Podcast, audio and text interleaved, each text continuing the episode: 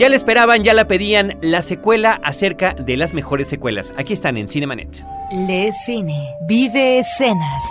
La mejor apreciación de la pantalla grande en Cinemanet.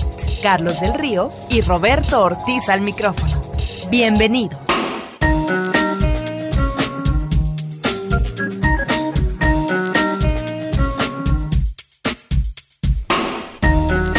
¿Cómo están? Bienvenidos a un episodio más de Cinemanet, nuestra página de internet www.cinemanet.com.mx. Yo soy Carlos del Río. Roberto Ortiz, ¿cómo te va? Pues atendiendo en esta ocasión muchas de las preocupaciones eh, por parte de los escuchas sobre un tema en específico. Tenemos, la verdad, eh, el agrado de que hubo muchísima respuesta al episodio que publicamos sobre las mejores secuelas. Fue el episodio número 47 en nuestra página de internet. Podrán encontrar el vínculo para aquellos que lo quieran escuchar. Ya habíamos hecho un programa previo sobre cuestiones de secuelas, remakes, pero en el sentido de por qué no deberían de ser. Y después dijimos, bueno, también hay algunas que nos gustaron y hablamos de las mejores secuelas, pero todos tenemos también las secuelas que más nos gustaron, las secuelas que más nos interesaron. El día de hoy, para acompañarnos a platicar, a puntualizar sobre algunos inclusive de los temas ya tocados, están con nosotros Antonio Camarillo. Él es el responsable de la sección de cine en la revista FHM, es colaborador de la revista Cine Premier, es cinéfilo y crítico de cine de corazón.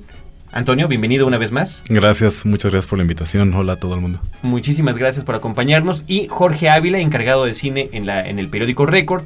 Él tiene su página de internet, tenemos un vínculo con él en nuestra página, Moviola, donde hace crítica ocasionalmente, vamos a llamarle así, no tan regularmente como quisiéramos. Cuando el trabajo me lo permite. Ni como sus actividades lo dejan.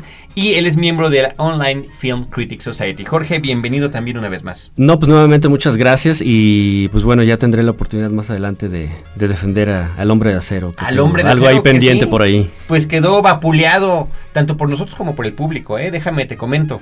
Eh, muchas de las de los comentarios que también nos llegaron acerca de Superman regresa no fueron en el mejor de los sentidos y qué bueno que estás aquí, a ti que te gustó, tú que le encontraste aspectos rescatables y bueno, en cambio nosotros nos quedamos con una expectativa que desafortunadamente no se cumplió. Pues vamos a arrancar directamente, eh, Antonio. Secuelas. Venga, las secuelas. secuelas. que a ti te gustaron, secuelas que a ti te latieron, secuelas que aplaudes y por qué. Mira, te voy a decir una cosa. A mí me, yo, yo agradezco personalmente las secuelas, digo, es como lo menos que le puedes pedir, que no se limitan a refritear lo que ya se vio en la primera parte, sino que expanden un concepto, que toman las, digamos, las reglas que se plantearon en esa primera parte y llevan la historia por algún otro camino. Una de mis secuelas... Una de mis secuelas incómodas, debo decirlo, porque me gusta mucho y no debiera gustarme tanto es, este, por ejemplo, Aliens, Aliens el regreso. ¿Crees que es un placer culpable? Es un pequeño placer culpable porque a mí me gusta mucho la primera, creo que es una película superior uh -huh. y sin embargo, debo reconocer que James Cameron fue capaz de retomar los elementos eh, fundamentales de la primera parte de, de, Alien el octavo pasajero. Pero no desmerece, no desmerece en la absoluto. siguiente y en ese sentido yo no lo vería como placer culpable porque son ambas películas uh, de un cierto nivel, por supuesto, yo sí estaría de acuerdo contigo, no sé eh, en, en, cuanto a que Alien, eh, la primera es una obra maestra.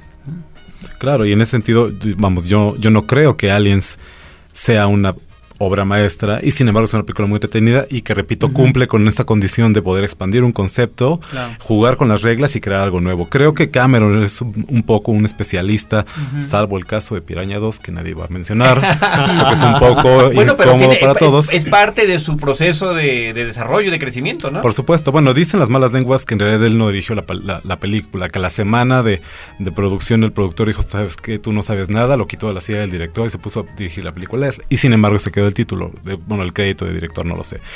Eh, y, eh, a lo que iba, Cameron hace lo mismo con Terminator 2. Terminator 2 es una gran película. Sí. Eso, oye, oye, ¿qué, ¿qué, te parece, Antonio y Jorge? Si arrancamos con algunas definiciones, eh, tú traes algunas, Antonio trae otras, ¿no? Definir eh, lo que son las secuelas, definir lo que son las precuelas, inclusive la franquicia, la franquicia que también es otro, otro, otro caso, ¿no? Claro. Sí, pues es que mira, haciendo ahora sí que la tarea para, para venir al programa, me encontré con varios términos, eh, definiciones, eh, eh, que bueno, voy a traté de hispanizar un poco de palabras que definen diferentes tipos de secuelas, por llamarlo de alguna forma. Eh, la secuela en sí es una obra de ficción en así está definida, una obra de ficción en literatura, cine y otras artes creativas que es producida después de un trabajo o una obra previamente hecha. O sea, está ya la película y después viene algo, ¿no? En lo, que estamos hablando en nuestro tema. La continuación. Ajá. Y normalmente está ubicada en el mismo universo, pero en un tiempo obviamente posterior. Eh, usualmente continúa elementos de la historia original, con los mismos personajes y situaciones también por lo general. Y eh, bueno, aunque casi siempre es vista como un producto inferior al original, que es como la, la, la, eh, la tendencia. La tendencia que tiene de, ah, secuela, pues es mejor, es peor que la eh, original. también tiene la ventaja de que puede ayudar a corregir varias debilidades que a lo mejor tuvo la cinta original. Aquí a lo mejor dos casos típicos, ¿no? Star Trek, la primera película eh, de 78, 79. 78, me 78. Eh, por regla general, pues todo el mundo dice, bueno, pues es que es larga, medio aburrida, medio, hasta medio fumada, ¿no? medio impenetrable y... Y Aunque el tema es muy interesante. Sí, claro. El tema es apasionante. De entrada se trata de regresar con unos personajes que habíamos conocido en el medio televisivo. Y años antes. Y muchos años antes. Más de una década después, regresan a la pantalla grande y eh, con una historia sobre eh, pues una inteligencia artificial que se acerca a la Tierra y que había surgido de la Tierra, ¿no? Claro, una pequeña ironía. Una pequeña ironía. La ciencia ficción está muy fundamentada en la ironía, ¿no? Exactamente, sí, justamente, siempre es una suerte de crítica social, ¿no? Por supuesto. Sí, y entonces, bueno, estas eh, secuelas pueden ayudar, como decía, a, corregir quizá errores o, debilidades más bien de la original que está el caso de Star Trek. La ira de Khan. La ira de Khan. Ajá, exactamente, que es pues considerada prácticamente por todos como la mejor de, toda la serie, aunque las otras pues tampoco me desagradaron tanto. Son muy divertidas todas. La verdad son bastante divertidas. Eh, está obviamente el Imperio contraataca, ¿no? Que, que, investigando en un chorro de sitios de internet y etcétera, está considerada como, la, mejor secuela de toda la historia. Como que por la que más han votado, ¿no? Ajá, y, claro, y otras, ¿no? Como Terminator 2, El Padrino 2. Eh, todas ellas. Yo, creo que aquí sería interesante nomás definir, o sea, qué es lo que hace una, a una secuela mejor que la original. Número uno, yo siento que es, debe de mantener una historia interesante. O sea, aunque se repitan situaciones y elementos de, que, ya, que ya se vieron, pues bueno, hay que mantener la historia que sea interesante. Debe haber frescura, digamos. Ajá, que los personajes, tanto los que ya se conocen como a lo mejor los nuevos que se, que se añaden, sean eh, pues entrañables, ¿no? Que tengan un, arco de historia pues bastante completo. Que te dé gusto volver a verlos. Exactamente. Y por lo general, la secuela casi siempre es la parte más oscura. O sea, es como el episodio trágico del personaje, ¿no? Es como el descenso del personaje al infierno y después eh, empezará su salida. Pienso aquí un poquito rápidamente nada más en, eh, obviamente en el Imperio Contraataca, ¿no? Y eh, El Padrino 2 también, o sea, te presenta a Michael cómo va quizás hasta sin quererlo él, pues se tiene que hacer cargo de su, del, imperio de su papá, ¿no? Fíjate que yo aquí voy a aprovechar mi labor, eh, parte en este programa va a ser intercalar los comentarios del público, de los que nos han escrito. En ese sentido, nos escribe Luis G. Riojas, quien dice, quiere hacer la observación de que la saga del Padrino en su segunda parte es secuela y precuela al mismo tiempo. Eso, eh, la verdad, fue una gran omisión que cometimos de no comentarlo en el programa anterior. Qué bueno que él nos lo está recordando y que lo está puntualizando porque es un aspecto muy interesante. Y que tendría que ver con eh, una película que se las dos, creo, se tendría que ver como una unidad, ¿sí? Definitivamente. Eh, es ah, muy difícil hablar de que una sustituya a la otra o una continúa a la otra, ¿sí? De alguna manera creo que es una unidad. El Padrino 3 es ya otra cosa, por Es una de las grandes obras. No, El Padrino 2 es una de las grandes obras del cine. Continuando con el, con el comentario de Luis G. Riojas, eh, nos dice también que otro tema que no tocamos fue el del cine mexicano. Dice, sobre todo en la época de oro hubo secuelas y sagas importantes. Como ejemplo principal tenemos las películas de Pedro Infante, Nosotros los pobres, Ustedes los ricos y Pepe el Toro, A toda máquina y ¿Qué te ha dado esa mujer? Los tres García, Vuelven los García, Ahí viene Martín Corona, El enamorado y La oveja negra. La verdad que valiosísimo el comentario. Todo este apunte, claro, sobre el cine mexicano, que tenía que ver, Carlos, con uh, las mancuernas que hacían los directores con sus uh, propias estrellas. En el caso de Ismael Rodríguez, por supuesto, con Pedro Infante. En el caso de Alberto Gould, con Ninón Sevilla, sobre el cine de rumberas. Eh, encontramos aquí eh, esta identificación que hay entre director y actor y, bueno, su equipo de trabajo. No olvidemos, por ejemplo, que uno de los mejores cronistas del el ámbito urbano de la Ciudad de México, pues va a ser Alejandro Galindo y que va a tener como uno de sus actores principales a David Silva. Buena observación por parte de nuestro escucha, porque efectivamente son continuaciones estas películas que tuvieron mucho éxito, sobre todo en el caso de los tres García. Y que cumplen lo que eh, Jorge nos está comentando sobre el asunto de las secuelas. Con, usted dejamos continuar, Jorge. Sí, rápidamente nada más, ¿qué es una precuela? Bueno, eh, describe un trabajo que presenta eventos que preceden, obviamente, una historia ya conocida. Eh, y también suele ayudar a evitar problemas de historia que serían como consecuencia de, de la parte final de la historia original. ¿no? Eh, también suele tener el problema de, pues bueno, mantener el interés dramático cuando ya se sabe qué es lo que va a pasar, ¿no? Un poco uh -huh. tipo, volvemos a Star Wars, ¿no? Ya uh -huh. sabemos qué va a pasar. Eh, y por ya, lo sabe, ya sabemos que este niño que le dicen Annie, Annie. que pareciera Annie, un nombre de mujer, porque pues sí, habían cometido el error de ponerle Anakin cuando era adulto y dijeron, ¿y cómo le vamos a decir eh, hablando en inglés? Annie, que es una cosa terrible, ¿no? Creo que es de, las, de los peores pecados de la serie. Pero ese niño al que le dicen Annie se convertirá en Darth Vader y todos lo sabemos. ¿no? Exacto, y entonces en las precuelas lo que también se hace mucho es eh, ahondar en los eh, aspectos familiares del personaje, ¿no? Ahorita se mencionaba el padrino, pues ahí se ve la juventud de, de Vito Corleone, en Star Wars es la juventud, de, obviamente, de Darth Vader, ¿no? Eh, y rápidamente es, está lo que se llama la intercuela, que es eh, en inglés interquel, se utiliza para escribir un filme o trabajo que presente eventos que ocurren entre dos cintas que ya están hechas. Y aquí el ejemplo más claro que me viene a la mente es Shadows of the Empire, otra vez clavándome con Star Volviendo Wars. Star Wars ajá. Sí, que narra lo que pasa entre el Imperio contraataca y Pero no y es una obra Jedi, fílmica. Aunque no es una obra fílmica fue lo único que faltó porque se hizo soundtrack, se hizo todo. Un evento multimedia de alguna manera. Bueno, yo te diría que estaría también las guerras clónicas, lo que el trabajo que se hizo estupendo de para animación. Cartoon Network de animación con sobre el asunto de Star Wars y además que conecta los acontecimientos entre el episodio 2 y el episodio 3 que me parece además también lo más afortunado de toda esta gran precuela, ¿no? Siento yo, siento yo que cuando una obra fílmica, vamos en este caso, eh, alcanza ese nivel de madurez, es un vamos, de un Star Wars, de un Star Trek, es un suelo muy fértil para crear no únicamente continuaciones fílmicas, sino también eh, eh, eventos en toda clase de medios, ¿no? En los videojuegos, en el cómic, en las novelas, ¿no? Y eso está apoyado obviamente por la popularidad y creo yo por cumplir con las condiciones que estamos diciendo ahorita, ¿no? Los personajes entrañables que quieres ver una y otra vez, la historia interesante que da para más, que crea una auténtica mitología que puedes explotar y explotar, ¿no? Y rápidamente eh, existe algo que se llama la mediacuela, si le pudiéramos eh, traducir así, que es la midquel, eh, que describe un trabajo que presenta eventos que ocurren mientras se desarrolla al mismo tiempo en la historia original. Un caso concreto de esto es cuando salió el, el DVD del Rey León eh, uno y medio, uh -huh. ¿no? Que presenta eventos que están sucediendo al mismo tiempo que pasa la historia de, de, de la película Rey León. Existe la tricuela, que es pues, la tercera parte de una serie, estamos hablando del regreso del Jedi, este, el retorno del rey. Supuestamente ya no se puede utilizar el término tetracuela, sino ahí ya nada más se utilizan los números, ya es la número 4, la número 5, la número 6. Existe la secuela distante, que se refiere a un largo intervalo de tiempo que pasa entre películas de una serie. Caso concreto, Terminator, que pasan pues varios años entre, entre cada una de ellas, en, tanto en la realización como en los, los eventos. Cronológicos. Cronológicos. Y un par más que es la cuasi secuela, que es una secuela directa de una franquicia existente, y ahorita entramos a eso de las franquicias, uh -huh. en un medio diferente. Ejemplos, existe algo que se llama Matrix Online, que, que narra eventos que ocurren después de Matrix Revolutions.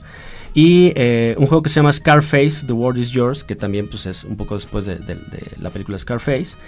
Y algo que se llama Sidequel, que podría ser eh, traducido como algo así, eh, una secuela eh, paralela. paralela que es, eh, bueno, es un trabajo, es una obra que es producida después de un original, ubicado en el mismo universo, con, pero con una cronología arbitraria y con situaciones que no están relacionadas. Es lo que se llama, pues, el famoso spin-off, ¿no? Ahorita me viene a la mente, por ejemplo, Electra, ¿no? De, de- de- que, De sal- que salió de, de Daredevil y que pues no tiene nada que ver, pero sí están como en el mismo universo, aunque no tienen nada que ver, ¿no? Vamos a hacer un pequeño corte. Jorge, eh, regresamos a Antonio para platicar sobre lo- la cuestión de las franquicias La y seguir comentando los comentarios del público. Este número en particular lo estamos musicalizando con eh, pues eh, rolas del soundtrack de Get Shorty, el nombre del juego. La que escuchamos al inicio del programa se llama Chili Hot, lo interpreta Us 3 y en esta salida estamos poniendo Panacea de Grey Boy. Continuamos.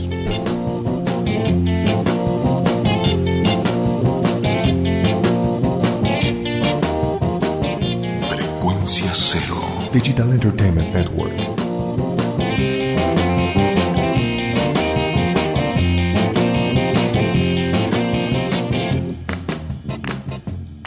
No te quedes fuera de foco. Cinemanet regresa en un instante. La revolución ideológica ha comenzado. Frecuencia Cero te invita a cuestionar tus ideas en el único podcast que te mantiene en la mira, sobreexpuesto. Piensa, decide y actúa. ya no tienes dónde esconderte. Estás sobreexpuesto. www.frecuenciacero.com.mx diagonal sobreexpuesto. Frecuencia cero. Digital Entertainment Network. Fin del flashback. Estamos de regreso.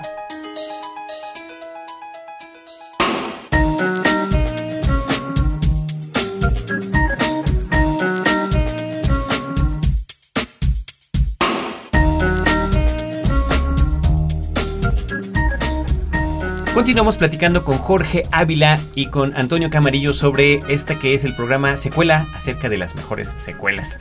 Eh, voy a continuar con los comentarios que nos han llegado. Este es muy interesante y nos los escribe Ricardo Cárdenas. Él tiene un eh, podcast que se llama Hablemos de Cine, también hecho aquí en la Ciudad de México.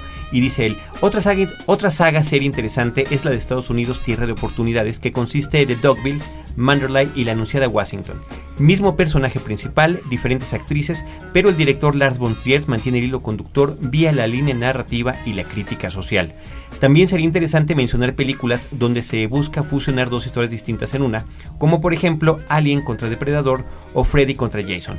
Muy desafortunadas ambas películas en mi opinión, pero estoy seguro que en manos de un buen guionista y director, esta idea de fusionar dos historias distintas podría generar derivadas interesantes. Él está hablando del crossover, ¿no? Exactamente. Dice, felicidades por su podcast, nosotros también hacemos uno sobre cine, nos gusta ver cómo crece este medio tan interesante y muchos saludos. Pues muchos saludos también al equipo de Hablemos de Cine. Ya tenemos nosotros integrado en nuestra página de internet el vínculo hacia su podcast para que también lo puedan escuchar. Eh, Antonio, tenemos pendiente comentar el asunto de las franquicias. Mira, eh, de hecho, qué, curioso que menciones ahorita el, asunto del crossover. Yo creo que el crossover es un fenómeno muy relacionado con la noción de franquicia, que es el término que utilizan eh, los gringos, la producción en Hollywood, para de, designar estas películas que no se conforman con una secuela, sino que pueden seguir y seguir y seguir hasta que la idea literalmente de sí, ¿no? Yo siento, yo siento que este fenómeno de la franquicia definitivamente está muy ligado a una cuestión económica, ¿no? Incluso el Ah, no, nombre lo dice, el nombre lo dice, franquicia. ¿no? Es como McDonald's. Sí, claro. Exactamente, tienes, es, es el cookie cutter que le llaman, ¿no? Exacto. Tienes una, una fórmula que ya ha probado ser exitosa en una, en dos o en más ocasiones y que es susceptible de ser explotada al infinito hasta que repito la idea de sí completamente, ¿no? Y el crossover es de alguna manera un- una expresión de este fenómeno, ¿no? Sucedió por ejemplo con la saga de Freddy Krueger y Jason en el crossover de, de ambas este, series. Freddy contra Jason. ¿no? Exactamente, Freddy contra Jason sucede con Alien y con Depredador este, en la reciente, bueno, más o menos reciente película sobre Alien contra Depredador, ¿no? Y que ya viene una continuación. Alien contra Depredador 2. No lo sabía. Sí, ya viene.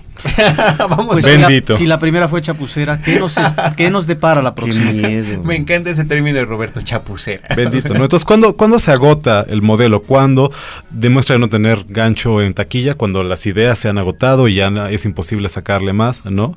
Y que sin embargo, creo yo, haya casos específicos muy raros en los que se logra salvar una franquicia en un momento dado. Caso dado, por ejemplo, de, volvemos a lo mismo, Freddy Krueger en la séptima parte de la, de la saga, que es cuando Wes Craven retoma al personaje y le, le devuelve buena parte de la dignidad que le habían arrebatado muchas de las secuelas que no son definitivamente muy buenas, ¿no? Pero es que ese fue el chiste, precisamente, que Craven, el, el autor original, el director original, la retomó, entonces dijo, están haciendo con mi obra una cosa rarísima y pues mejor vamos a hacerlo como debe de ser, ¿no?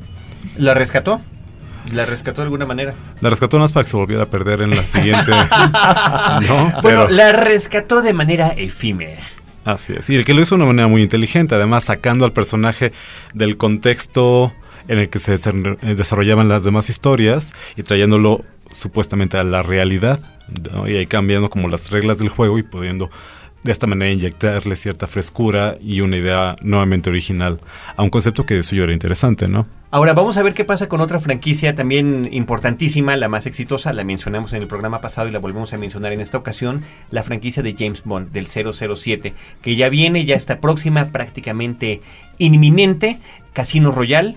Está basada en el primer libro que escribió Ian Fleming. En este caso va a ser la primera precuela de toda la franquicia.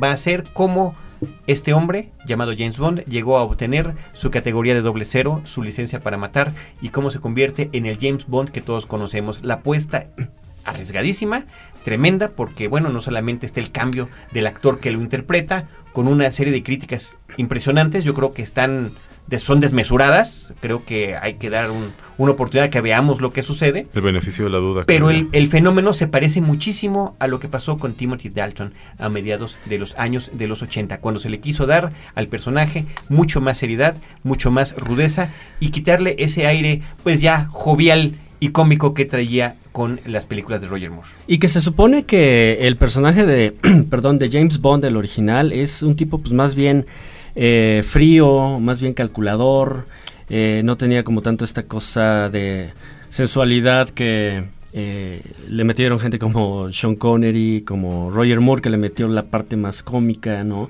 Eh, Pierce Lo degradó, yo diría que ese actor degradó. El ¿Cuál? personaje de James ¿Roger. Moore? Roger Moore, por supuesto. Hijo. Otro día platicamos de eso, Roberto, nos- Habrá que hacer un Sí, podcast de Veamos James Bond, las pero- últimas películas con Roger Moore gordo, apenas si puede moverse para poder confrontarse con alguien físicamente. Es un abuelo. Te la debemos, Roberto, te la debemos y lo vamos a discutir a fondo. La retomamos próximamente. La vamos a retomar. Vale. Lo, lo comentamos como caso. Sí, ent- entonces, ahora, en, en las películas de Bond hay una ventaja que pues no tiene que retomar realmente una historia anterior. O sea, No. simple y sencillamente llega el personaje y tiene una nueva misión. Una nueva misión contra un nuevo enemigo, con chicas nuevas, con juguetitos nuevos. Pero sin embargo, hay, etcétera, hay ¿no? personajes recurrentes Ah, claro. que están apareciendo. que son, que son los que lo rodean, que son Ajá. Q, M, etcétera. y así tiene que ser Ajá. porque eh, es eh, un tipo de cine que está basado para su articulación exitosa en taquilla con los efectos especiales. Y obviamente nos tiene que presentar nuevos personajes, nuevas, ah, más que historias, nuevas locaciones. Nuevas situaciones. Nuevas situaciones y que está impregnado a propósito de las ocasiones de ese exotismo muy propio de este cine de aventuras. Y que ese es un punto interesante que, que- que se maneja que va a tener Casino Royale, porque eh, eh, supuestamente este James Bond es, eh, primero es más joven, y segundo, eh, no recurre tanto a los gadgets tecnológicos, ¿no? Los, los carros que hacen mil cosas o los relojes, etcétera. Este James Bond es un Bond mucho más físico, ¿no? Pelea más eh, cuerpo a cuerpo contra sus enemigos. A mano limpia. Sí, entonces creo que es interesante y como decía eh, Toño, pues hay que, creo que hay que darle el beneficio de la duda. Y la secuencia inicial, por cierto, no va a ser la clásica mini aventura a la que estamos acostumbrados. Por primera vez veremos además escenas de James Bond en blanco y negro, porque se supone que es, co- eh, es la, la pequeña misión que hace que se convierta en, en este asesino profesional al servicio de su majestad. Pero sí tendremos los créditos musicales. Eh, fíjate que no lo sé, es una excelente Habrá que pregunta. checar porque ese es un sello, una característica y algo que habrá que agradecer en muchas de las películas de James Bond, esté o no Roger Moore. Y paradójicamente, paradójicamente creo yo que el gran reto de este tipo de franquicias ya tan longevas, ¿no? Es eh, justamente esa, esa paradoja de, de a un tiempo encontrar nuevas maneras de vender, de posicionar al personaje, nuevos, como mencioné, nuevos gadgets o nuevos este, retos, nuevas situaciones, y que para muchos son a la vez elementos que desvirtúan la idea original. Por eso es que la idea de tener un James Bond negro, que no recuerdo qué rapero está pugnando en este momento por, por, por lograr el personaje, eh, es a un tiempo una idea genuinamente interesante y algo que vendría a darle un poco al traste y, al personaje. y que ¿no? no se vaya nos parece descabellada en principio, pero pensemos en los grupos étnicos que viven en Inglaterra. Hay gente de ascendencia africana que son perfectos ingleses. Por supuesto. Sí, hay otra cosa también interesante, ¿no? Eh, pues como para cerrar un poquito el tema de Bond, que es eh, Martin Campbell, que es el director. Él fue el encargado también de revitalizar a Bond con Pierce Brosnan. O sea, en GoldenEye, él, él de alguna forma tomó al personaje, lo adaptó a, a- a la época, que era finales de los 90, finales del siglo XX, le dio su, su estilo. Entonces, se me hace a mí muy interesante que sea el propio Campbell el que ahora retome otra vez a Bond con otro actor y en otras circunstancias. Ese antecedente es formidable. Ahora, sería cuanto mejor si este hombre no hubiera hecho la segunda parte del zorro, que es verdaderamente terrible, Sí, prácticamente temible. Entonces no te puedes explicar esas cosas. Yo estoy de acuerdo en que GoldenEye es la mejor película de James Bond filmada por Pierce Brosnan. Absolutamente. Ninguna de las tres que siguió pudo retomar ese nivel que llegó a alcanzar, ¿no? De acuerdo. Y es más la idea que nos vendieron y que funcionó muy bien de la personalidad de Pierce Brosnan encarnando al 007 que el, el hecho de las películas por sí mismas, ¿no? Aquí voy con otro comentario. Este nos lo manda eh, nuestro amigo Lino Coria. Él tiene también un podcast sobre cine. Eh, él es mexicano, pero está estudiando en Vancouver su, su doctorado. Eh, su podcast se llama Palomitas. Y dice, recuerdo con mucho cariño, por ejemplo, Gremlins 1 y 2. La segunda parte es curiosa porque en ella se parodia se parodia a la primera cinta. Esto hace que el tono de la secuela sea distinto, aunque la primera es definitivamente mejor, la segunda tiene momentos a menos irrescatables. E hilarantes. Dice, además de Gremlins, que fue una cita importante, quiero agregar sobre mis memorias Los dioses deben estar locos. Esta es una de las películas que más me han hecho reír y la descubrí por accidente en TV a finales de los 80. Fui a ver la segunda parte al cine un par de veces. Ahora que las revisité me, parece, me parecieron, sobre todo la segunda, algo caducas. Continúa Lino Coria. Una semisecuela interesante es Las invasiones bárbaras del canadiense Denis Arcand. Esta cinta visita a los personajes del declive del imperio americano, la decadencia del imperio americano, eh, que eh, muchos calificaron de un big chill para intelectuales. Ese es un caso terriblemente interesante y creo yo que es una secuela en toda regla, en toda regla porque lo único que hace es retomar eh, situaciones, personajes, no únicamente en una situación más adelante, sino en el tiempo tanto físico real como de la producción y de la historia. E- Ese creo yo es un caso único, tal en el vez. caso de los actores, ¿no? Sí. Sí, valdría la pena investigarlo, creo yo es un caso único, ese, ese poder retomar una historia más de dos décadas adelante y ver qué fue de esos personajes entrañables todos, que lo son en ambas películas, y explorar cuestiones que a mí me parecen muy reales, muy cercanas, como es la cuestión de la mortalidad, de la paternidad, eh, una película definitivamente profunda y entrañable también. Que, que se, se quita todos estos estigmas de la secuela que hemos comentado, ¿no? Definitivamente. Y yo quiero hacer el comentario de Lino, que por cierto, también el podcast que él hace lo tenemos como vínculo en nuestros enlaces de recomendaciones en la página de Cinemanet. eh, ahí lo pueden escuchar. Me recordó también el caso del personaje de Paul Newman en la película de Hostler de 1961 Claro, y el sobre del dinero. el hombre que juega Billar. billar y que después se convierte en el mentor de Tom Cruise en 1986 Ujú. en la película El color del dinero de Martin Scorsese. Creo que ahí está, eh, Antonio, un caso similar al que veníamos comentando, ¿no? Bien, La pues. primera en blanco y negro, la segunda en color. Efectivamente.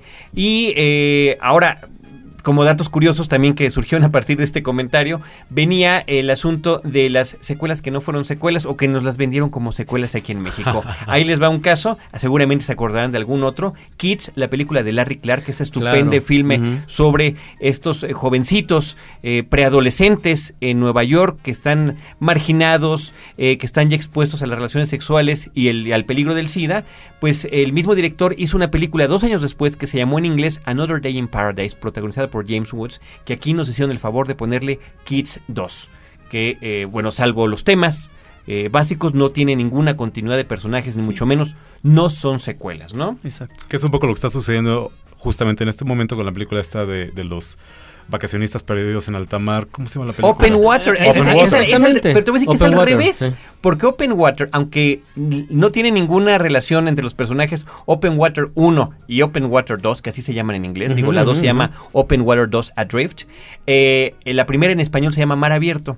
Y en la segunda, que acaban de estrenar aquí en México, se llama Pánico en Alta Mar. O sea, de plano, como no tiene nada que ver las historias. Ningún elemento de continuidad. pues, Exactamente. puede- Y que se puede confundir con Guardianes en alta mar, que se va a estrenar con Kevin Costner y bueno. Así es, que ya está estrenada.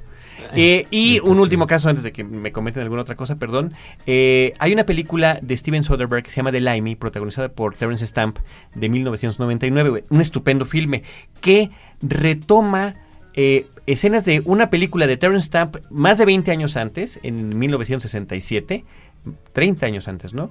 Este, de Ken Loach que se llama Cow y la utilizan como los flashbacks de la historia de este hombre que se dedica al crimen y que regresa a Estados Unidos a buscar a su hija que ha sido asesinada. Entonces, bueno, son casos curiosos de que surgieron a partir del comentario de Lino sobre Denise Arcand. Eh, pero ahora sí vamos a entrar. eh, Tú no has Pues, platicado nada de Superman de lleno, eh, eh, hay varias películas que no, A se, ver, viene, que no se comentaron. en el programa anterior. Y pues bueno, sería bueno como decirlo, ¿no? Una de ellas, bueno, antes de entrar a Superman, la mayoría pues, son de superhéroes. Estamos hablando de Spider-Man. A mí en lo personal sí, la, la segunda parte se me hace la, la- la mejor lograda. Me gusta mucho más que la primera. Las primeras partes siempre tienen el, el problema de tener que presentar la historia del personaje y pierden mucho tiempo en eso. Y entonces ya llegas en la segunda y ya está, ya sabes cuál es el personaje, ya están las situaciones puestas. Estás y a lo libre que, para arrancar. y a lo que vas, ¿no? Arrancas de entrada. Entonces, eh, Spider-Man. Pero cuando se logran deleitar bien en esos personajes, ¿no? Que es el caso que sí mencionamos de Toy Story, por ejemplo, ¿no? Exacto, exacto. Otra, bueno, esta es un eh, guilty pleasure que yo tengo, eh, que es eh, Home Alone. La segunda parte ¿De de, verdad? mi pobre angelito.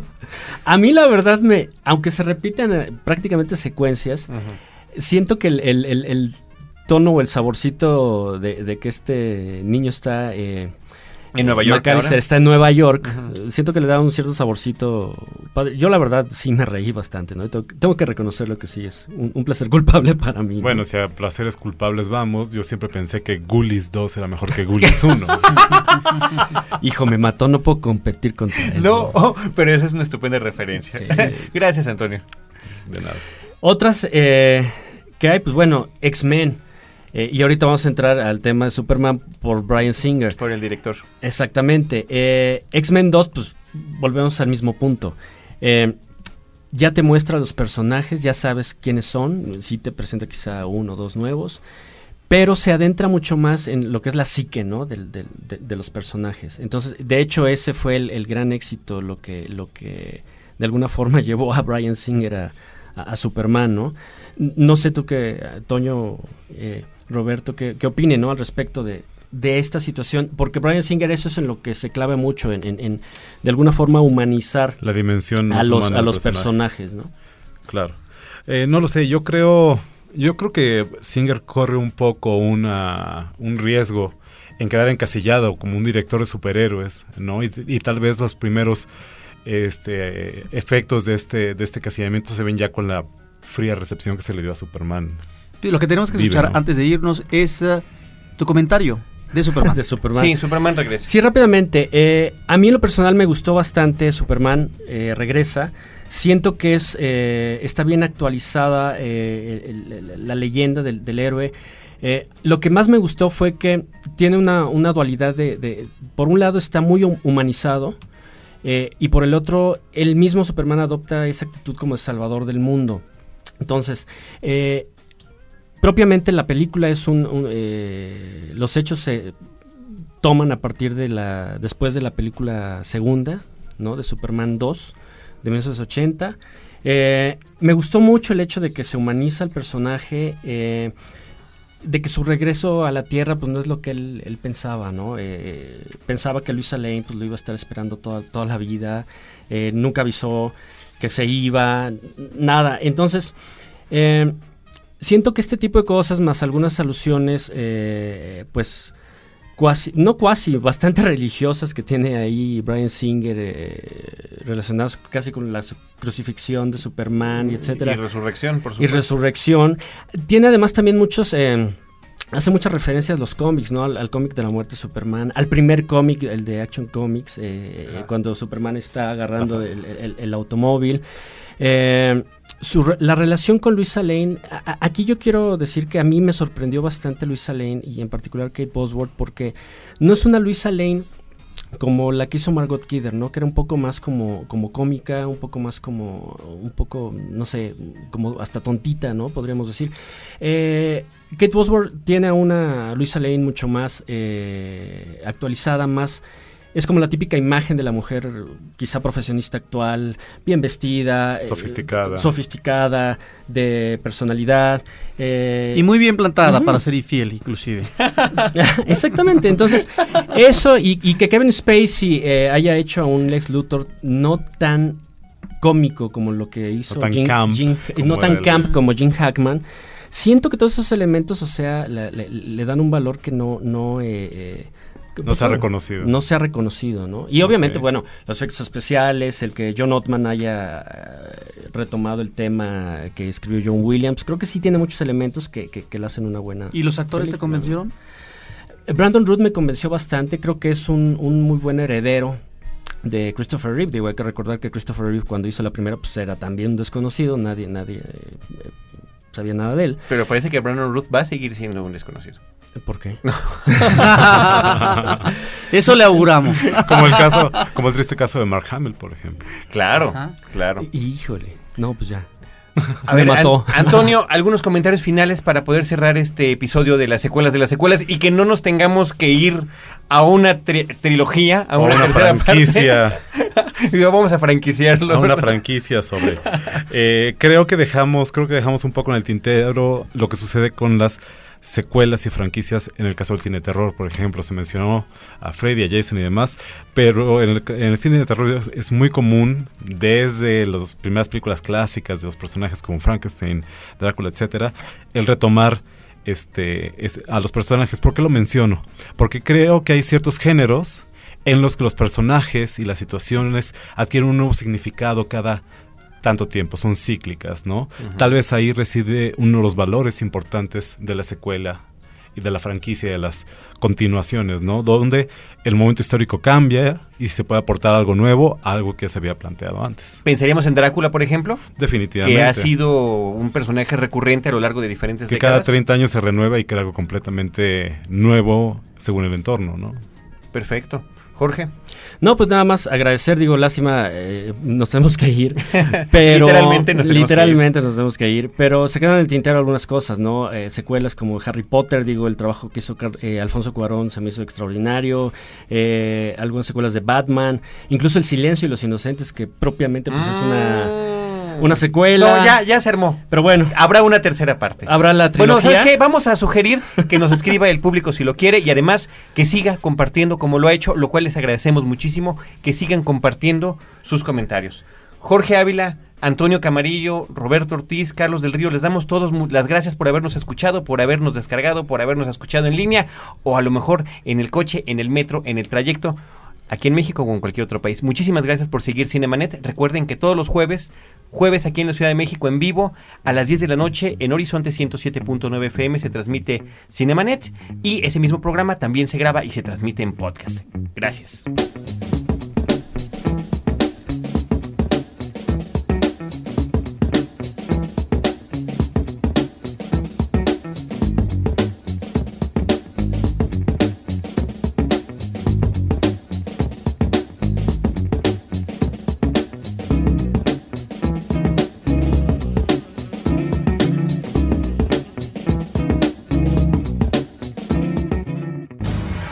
Los créditos ya están corriendo. Cinemanet se despide por el momento. Más en una semana. Vive cine en Cinemanet.